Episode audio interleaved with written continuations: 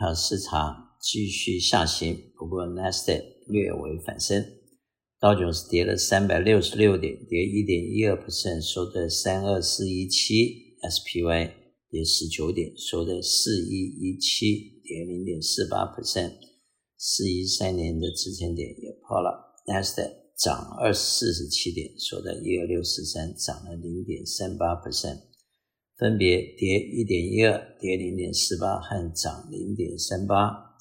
欧洲方面，英国负零点八六，德国负零点三，法国负一点三六。亚洲方面，日本正一点二七，香港恒生正二点零八，中国上海正一点三七。中国好像调整了他们在金融和财政方面的干部啊，可能会有一些新的不一样的作风。美元指数上升到一百零六点五八，美元兑人民币七点一七，昨天还七点三二，涨到七点一七。美元兑日元一四九点五六，兑欧元零点九五。政府债券三个月的五点四五，六个月五点五二，一年五点三九，两年五 percent，五年四点七六，十年四点八三，十年债券。又掉到了五 percent 之下，三十年还是在五点零一。如果通货膨胀的这个持续会比想象中的长，那么长期利率就会逐步上升。因此，现在十年利率和三十年都接近 five percent，这是一个不太好的现象。不过，这也代表了市场对这个呃通货膨胀的看法可能会有比较长时间的延续，不会很快衰退。西德州油八十五块五毛，布兰特油九十点四八，Natural Gas 三块四毛八，黄金站上了两千零六块，小麦五百七十五块半，代表恐慌和规律指数跌到二十四，通常掉到二十的话，可能就是 oversold 会有的反弹的机会。目前在二十四，已经接近呃严重的 oversold 的 situation。那么美国的市场基本面呃。利率这只脚目前不太好，公司的获利率也在下降，然后股票的价位经过一段修正以后，像在十七到十九之间，比前段时间的二十二、呃二十三好一些。不过十七到十九跟呃传统的十五到十六还是略微高一点点，不过目前的价位逐步接近合理。